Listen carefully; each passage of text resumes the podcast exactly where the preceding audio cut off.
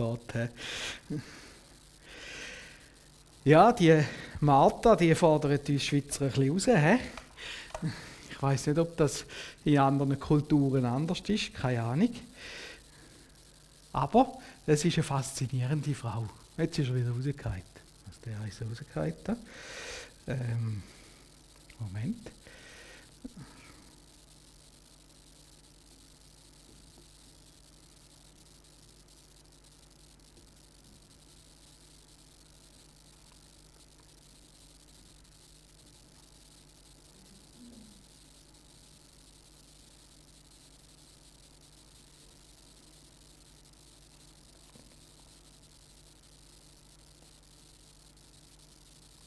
So. Was mich immer wieder fasziniert ist, wie Jesus zu Menschen redet, wie er in die Menschen redet. Und da sind wir auch immer wieder im Thema Berufung. Ähm, was hast du für eine Berufung? Was haben wir für eine Berufung? Und in der Berufung auch immer wieder die Frage, was ist die Botschaft, die Gott dir aufs Herz gelegt hat, wo er will, dass du sie den Menschen gibst? Ich bin gerade am Vorbereiten eben für Seminar und eins von diesen Seminaren, wo wir jetzt dann da ja auch machen, ist das Thema Berufung. Und da ist mir wieder etwas ganz Neues aufgefallen, etwas ganz Faszinierendes. Ich zeichne das einmal ein bisschen. Das ist so, naja, Gott, da bin ich und da bist du. Und Gott hat eine Botschaft, und das fasziniert mich so, er kommuniziert zu den Menschen durch andere Menschen. Er kommuniziert zu dir und will, dass du die Botschaft anderen Menschen gibst. Das ist ganz etwas Interessantes, das werden wir dann in dem Seminar ein bisschen genauer anschauen. Da ist Berufung drin, da ist Sendung, das ist Ruf, Antwort und so weiter und so fort. Es sind da verschiedene Sachen drin. Und wenn jetzt das kommt an mich, die Berufung, die, die, die Botschaft, die ich habe in meinem Leben, dann geht es darum, dass ich das anderen weitergebe. Und ich glaube, das gilt für jeden Mensch, bekehrt oder nicht bekehrt. Ich glaube, jeder Mensch hat so eine Berufung, jeder hat eine Botschaft, die weiter soll. Natürlich sollen wir nachher das im Sinn von Jesus weitergeben und wir versuchen das meistens mit zwei Arten. Einerseits mit Wort und mit Tat.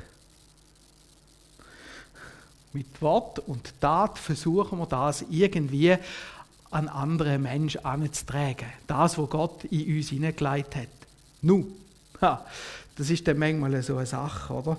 Ähm, das klingt uns nicht immer ganz so gut, wie es hätte sollen. Es gibt so ein Lied, äh, gut gemeint, doch schlecht gemacht. Kennen Sie das? Irgendwie kommt im Refrain so vor. Es begleitet mich manchmal. Und wenn ich einmal irgendetwas mache, dann merke ich, ah, das hast du jetzt wirklich gut gemeint, aber es ist kurz falsch rausgekommen. Und das ist unser Problem. Wir versuchen das irgendwie umzusetzen. Da wären wir vielleicht wieder beim Thema Sünde, oder? Eine Sünde, die uns manchmal auch hindert, die gute Botschaft umzusetzen. Und das ist ja so eine Sache, da sind wir, glaube ich, das Leben lang am Üben. Jetzt, wenn das, wenn ich du bin, oder wenn das auf der anderen Seite bin, dann sehe ich ja nur, was ein Mensch mir gegenüber macht, was er sagt. Und das führt dann meistens zu dem Problem, dass wir anfangen, Menschen einschätzen anhand von dem, was sie machen.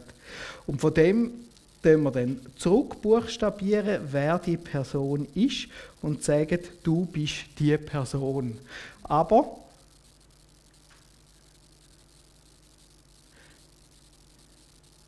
das bin nicht ich. Und das kennst du vielleicht, das Gefühl. Der andere sagt, du bist der und der und der, anhand, vielleicht kennt er dich ja schon lange, anhand von dem, was du gemacht hast. Und jetzt musst du sagen, nein, der bin ich nicht. Vielleicht trifft er gewisse Sachen, aber gewisse Sachen trifft er auch nicht. Und dann passieren Verletzungen. Der andere hat mich nicht so wahrgenommen, wie ich bin. Und das tut weh. Und ich glaube, wir müssen lernen, miteinander nicht zu überlegen, was tut er, was macht er, was sind seine Taten, sondern wir müssen überlegen, da, was will er sagen. Also, die Frage ist da, warum? Und da ist die Frage, was? Was hat er gemacht?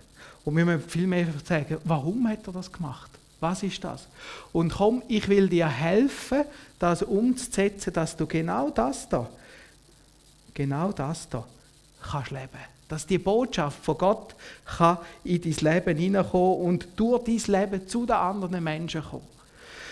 Da geht es um deine Botschaft, die du hast.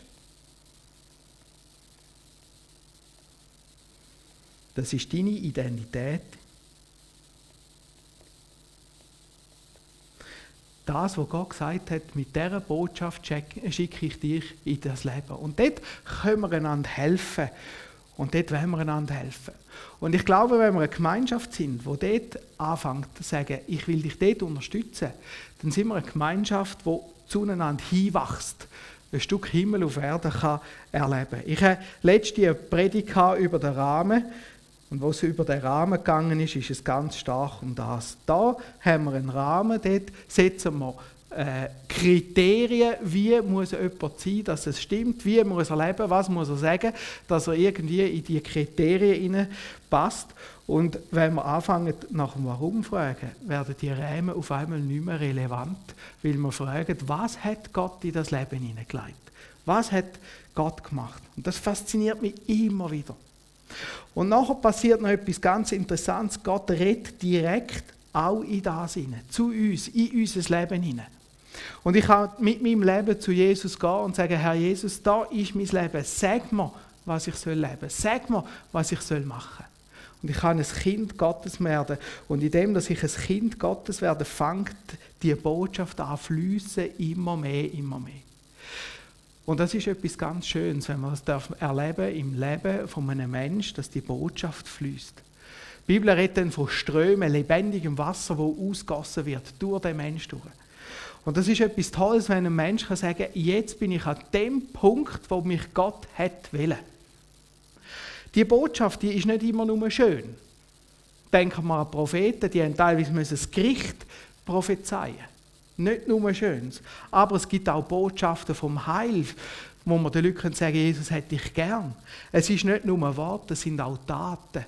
Taten, wo durch mich zu den Menschen kommen. Wo Gott will sagen, schau, anhand von dieser Person kannst du sehen, wie gütig das ich bin.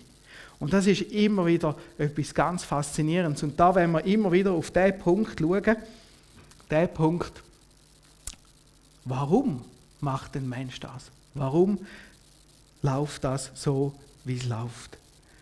Was will er sagen? Was ist sein Ziel?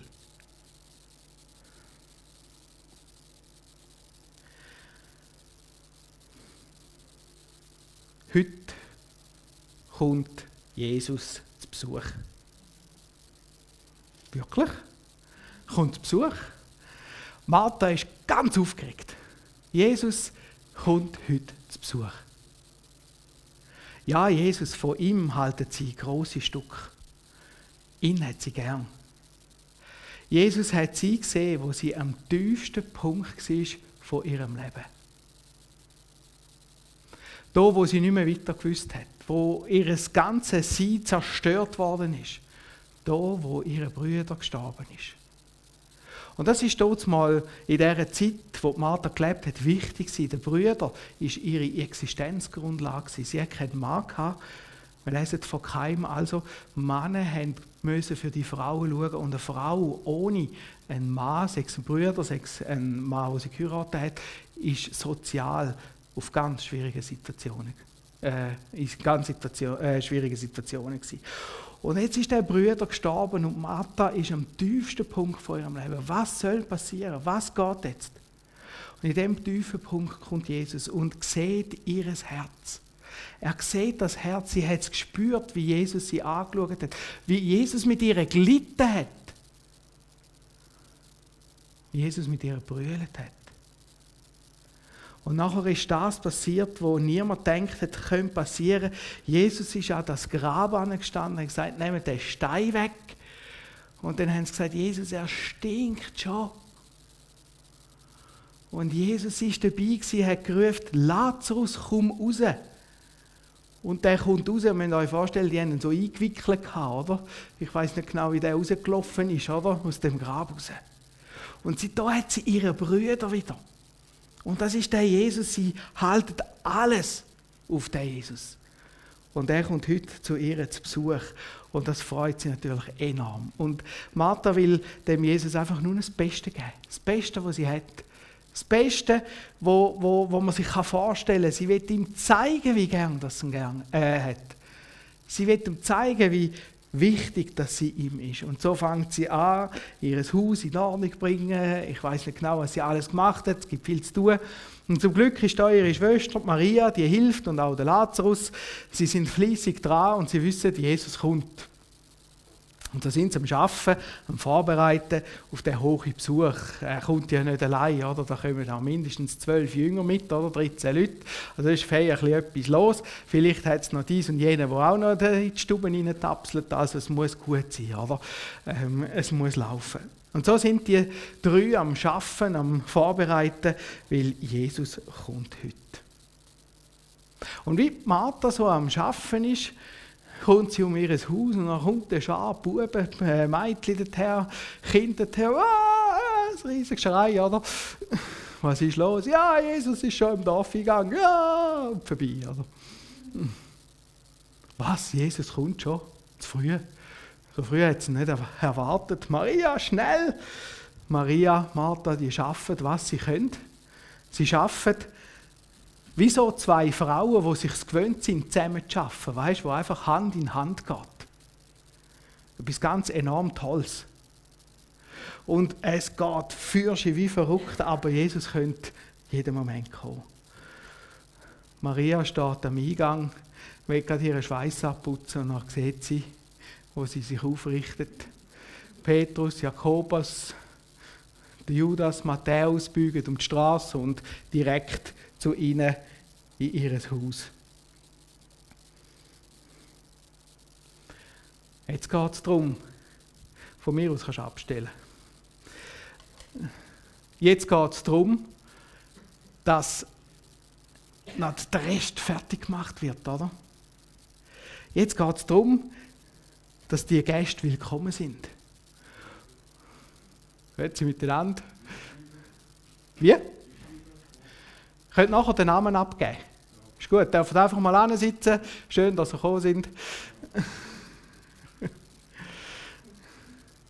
Und jetzt kommen die Männer bei ihr ins Haus und sie rennt und holt das Wasser, das sie parat gemacht hat, um die Füße zu waschen. Das war der gang und gäbe. Wenn Leute einen Tag lang unterwegs waren, dann hat man die Füße gewaschen. Also holt sie das Wasser, das Tücher.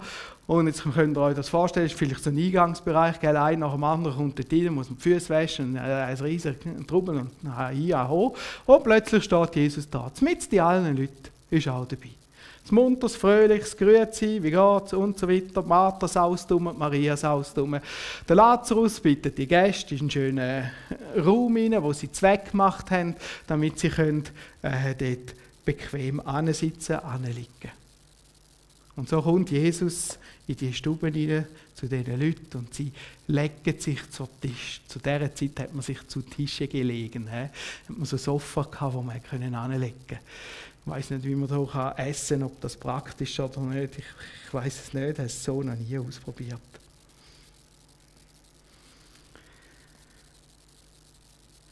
Maria ist noch am Füßwaschen, ist noch dran, bringt das Wasser. Und wie die Leute drin sind, zusammen sind, fängt Jesus ein Gespräch an. Es entwickelt sich einfach so. Und sie sind am Reden, miteinander am Reden. Und auf einmal merken sie, das ist ein wichtiges Gespräch. Jesus brennt etwas auf dem Herz. Und so redet Jesus und Maria lässt zu. Irgendwann stellt sie ihre Wasser, Wasserding ab und loset und loset. Sie merkt, Jesus bewegt etwas. Sie spürt, es ist ein heiliger Moment, ein Moment, wo Jesus ihnen etwas Wichtiges will sagen. Sie weiß noch nicht ganz was eigentlich, aber sie merkt, es beschäftigt ihn. Und so lässt sie auf die Worte von Jesus. Und die Worte von Jesus kommen in ihr Herzen hinein und bewegen auch sie. Und so ist das ganz ein köstlicher Moment in dem Raum mit den Jüngern, mit Jesus, mit der Maria. Plötzlich tönt es von der Seite. Jesus, interessiert es dich denn überhaupt nicht, dass Maria mir nicht hilft und dass ich so viel Mühe habe? Jesus schaut auf und sieht, wie die Martha müde und verärgert in der Tür steht. Kennt ihr so die, Haltung, oder? Sie versucht einigermaßen äh, kontrolliert mit Jesus zu reden. Aber es fällt ihr schwer. Ja, Jesus sieht Martha. Und er hat sich so gefreut auf die Martha. Er hat sich so gefreut auf die Frau, auf die Frau, die so viel Tiefsinn hat. Er hat sie gesehen, da, und er weiß, wie kostbar das die Frau ist. Und er hat sich gefreut auf sie, denn er hat Sehnsucht nach Menschen, wo ihn verstehen. In gut einer Woche wird er am Kreuz hängen. Sterben für die Menschen. Und er geht einen schweren Weg. Und so will er die Zeit, die er hat, mit seinen Lieben verbringen und ihnen so viel weitergeben, wie es noch kann. Der Glaube so fest stärken, wie er kann, weil er weiß, was passiert in den nächsten Tagen und wie der Glaube geprüft wird. Und so freut er sich auf die Martha, bis die Martha kommt. Und er kommt in ihr Haus und die saust durch die Hütte durch wie eine gestochene Biene. Da und dort und hin und her. Und jetzt steht sie da voller Vorwurf und sagt, siehst du nicht, dass Maria mir nicht hilft? Und Jesus seufzt und sagt, Martha, Martha. Kennt ihr das? Martha, Martha. Du machst dir viel, viel Mühe um mich. Ich sehe, was du machst. Aber eins ist Not. Maria hat den besseren Teil gewählt. Eine Geschichte, die uns immer wieder herausfordert. Es ist keine Geschichte, wo es darum geht, dass die einen fließig sind und die anderen nicht und die, die nicht fließig sind, noch belohnt werden. Um das geht es in dieser Geschichte nicht. Ich glaube ganz tief, Maria ist genau gleich fließig wie die Martha. Und ich glaube, Martha hat genau das gleiche feine Herz gehabt wie Maria. Bin ich fest davon überzeugt. Wir lesen immer wieder, wie die Frauen Jesus verehrt haben. Und gerade in dieser Geschichte von Lukas 10, ab Vers 38 übrigens, wird die Martha zuerst genannt vor der Maria, weil Jesus sie so schätzt. Ich glaube, der Lukas hat das gemerkt und hat das bewusst so auch hineingeschrieben. Martha ist ganz eine feine Person und es geht nicht darum, die eine macht mehr, die andere weniger. Aber wenn wir uns das jetzt nochmal einordnen, in unsere Skizze, die wir hatten vorher, Komm, jetzt versuchen wir das nochmal. Jetzt gebe ich das nochmal frei. Geht da immer ein bisschen raus. He?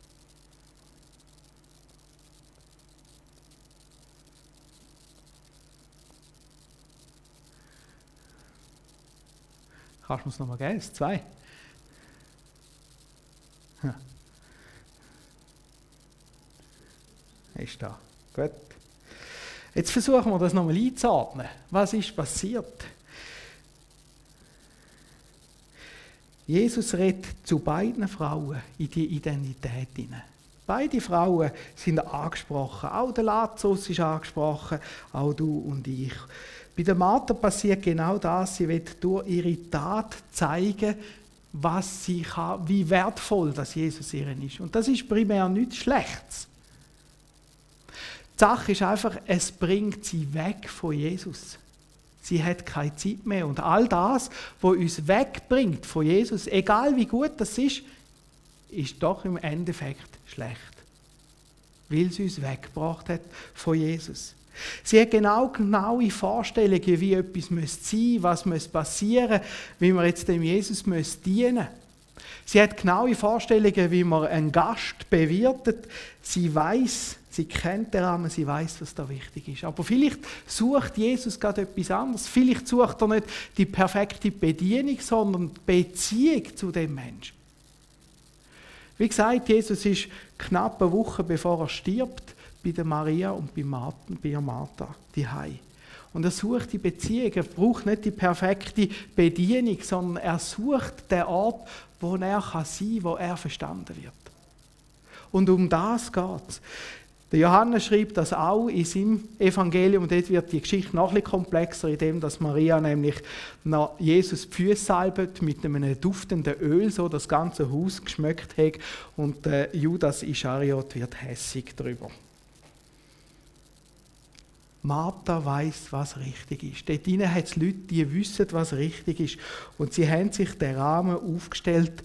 Und jetzt stoßen sie an ihre eigenen Grenzen an. Und jetzt, wenn man an den eigenen Grenzen ist, merkt man, ich kann den Rahmen irgendwie nicht einsetzen, ich, ich, ich bringe es nicht was. Jetzt muss man einem anderen helfen und man hat den Anspruch, der andere muss doch jetzt endlich einmal begreifen, was richtig und was falsch ist. Kennen Sie das Gefühl? Wieso sieht er es denn nicht? Ja. Wieso tut er denn nicht? Man macht doch, oder? Kennen Sie das? Oh, und dann fängt es da an, so, so, oder so wie eine Teigmaschine oder so. Jetzt stimmt mein Rahmen nicht, der andere, der andere passt sich nicht an, tut nicht. Und dann, also ich überlege mir manchmal, und was machst du jetzt? Und dann kommst du so richtig in das Zeug hinein, oder? Aber jetzt ist ein Gast da. Und wenn ein Gast da ist, kannst du den anderen ja nicht zusammenschießen, wie, ja, Entschuldigung. Also machst du es über den Gast, oder? Jesus siehst du denn nicht, die anderen müssen doch, oder? Gib mir Recht in meinem Rahmen, den ich habe. Gib mir Recht in meinen Vorstellungen, gib mir Recht in dem, was ich mache und sag dem anderen endlich einmal, er soll. Ich habe herausgefunden in meinem Leben, in jeder Gebet, wo ich bete, wo ich sage, Herr Jesus, mach das der andere mal, er hört mein Gebet nicht so, wie ich es gerne hätte. Es ist aber lang gegangen, bis ich das herausgefunden habe. Mach doch einmal. Weil Jesus will nicht das, er will das. Wenn man den Rahmen so zementiert, dann wird man unglücklich sich selber gegenüber. Man kann sich selber nicht genügen müsst ihr mal, vor, müsst mal beobachten, der Rahmen, der, der, der, die Limiten, die werden immer höher, wo man müsste hin. Es geht nicht. Und wenn du es knapp erreicht hast, dann merkst du, das wäre noch ein bisschen besser so und so. Und du kommst nicht hin. Und nachher fängt man das noch auf andere Leute zu lecken. Und das ist brutal, so etwas. Das ist richtig brutal. Und nachher wird man verbittert anderen Menschen. Warum? Machen wir immer wieder das. Und ich sage bewusst mir, weil mir passiert das immer wieder. Warum machen wir das? Weil es mir selber in ihm, meinem Leben, mit mir, dass ich das so mache. Kannst du wieder umstellen. Ich in meinem Leben mache das so. Und nachher fange ich es an anwenden auf andere Menschen. Und es hat sogar Auswirkungen in mein Leben, in mein Gebetsleben, dass ich anfange, hässig werden auf Jesus und sage, Jesus, mach doch endlich. Nein, Jesus will das Zentrum. Er will deine Botschaft stärken, die du in deinem Herz hast. Und genau das hat Maria gemerkt. Maria, ich weiß nicht, wie viel das sie aufgenommen hat in dieser Geschichte. Genau das hat sie gemerkt und hat gesagt, ich will dass Jesus jetzt in mein Leben reden kann. Der klebrige Boden ist jetzt gar nicht so wichtig. Dass es noch nicht ganz Nacht gibt, wenn du da bist, ist jetzt auch nicht wichtig. Sondern rede, Herr, dein Knecht hört. Das ist jetzt wichtig. Und das merkt Maria in ihrem Leben und die setzt das um. Eine Geschichte, die uns vielleicht wieder neu herausfordert. Wo habe ich meine Ansprüche an mich selber, die nachher zu Ansprüchen meinem Gegenüber werden, die nicht gerecht sind. Und auch da kann ich zu Jesus kommen und kann sagen, Jesus, es tut mir leid. Maria gehört nach, äh, Martha gehört, Martha, Martha, du hast dir viel Mühe gemacht, eins ist aber Not. Maria hat den besseren Teil ausgewählt. Wie ist eigentlich Martha mit dem umgegangen, mit dem Satz? Was hat sie gemacht? Ich weiß es nicht. Lukas schreibt es nicht. Ist sie auch angehockt, hat sie auch zugeschaut, hat sie noch mehr einen gebraucht, bis es verdampft ist? Ich weiß es nicht. Aber wir können sagen, okay, ich lasse jetzt das auf die Seite und ich gehe jetzt den Weg und ich will jetzt Jesus in mein Leben lassen. Und das kann man üben. Man kann das üben, immer wieder. Man kann sagen, ich will jetzt nicht schauen, was er gemacht und gesagt hat, sondern man kann sagen, ich will jetzt herausfinden, was hat er sagen Was hat die Person sagen? Und was will Gott bei dieser Person mir sagen? Was ist Botschaft? Und das kann man üben. Als ich noch geschafft habe als Kameramann, als Cutter, haben wir da Film geschnitten. Und wenn du dann ins Kino gehst, oder, das sind da die grossen Helden, Kinofilmproduzenten, oder, dann gehst du ins Kino und dann fängst du an, die Kinofilme zu analysieren, wie verrückt. Und dann hast du manchmal irgendwie so zwei Stunden puren Stress gehabt, weil jeder Schnitt und jeder Kameraschwenk hast du irgendwie, wie haben sich das gemacht, oder?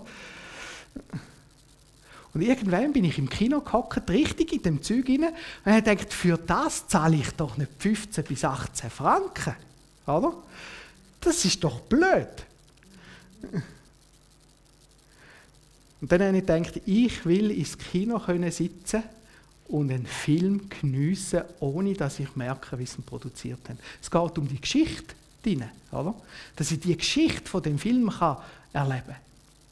Und ich musste das lernen wieder richtig lernen. Und dann bin ich in dem Kino reingehockt und das ist, weißt, wenn es eine faszinierende Geschichte ist, der kann so schlecht, schlecht drüllt sein. Also es braucht ja viel, bis sie es auf einmal merken, oder? Und nebenan ist ein Kollege gehockt, der gewusst, dass ich in dem Bereich geschafft habe. Und der ist nachher raus und hat gesagt, ja, das ist falsch, das und das und das. Und ich habe gar nicht gemerkt, oder? Und da habe ich gemerkt, ich habe es verstanden. Ich habe wieder einen Film schauen, ohne dass ich analysieren muss. Und man kann es lernen, sagen, ich will nicht mehr auf das schauen, sondern ich will jetzt auf die Botschaft dahinter schauen. Ich will nicht schauen, wie es gemacht wird, sondern ich will schauen, was wollen sie mir sagen? Was will die Person sagen? Und so komme ich zu den Aufgaben, die ich euch mitgebe heute. Genau das könnt ihr jetzt nämlich lernen. Wir haben hinten dran die Tafel, wo Gastgeber drauf sind. Und ich gebe euch die Aufgabe, geht einander besuchen. Der Paulus schreibt im Römer 12, Vers 13, übt Gastfreundschaft und das werden wir jetzt machen, ein halbes Jahr. He? Übt Gastfreundschaft. Und jetzt gibt es zwei Übungen, nämlich eine Übung für den Gastgeber und eine Übung, also Übungen für den Gastgeber und eine Übung, also Übungen für den Gast.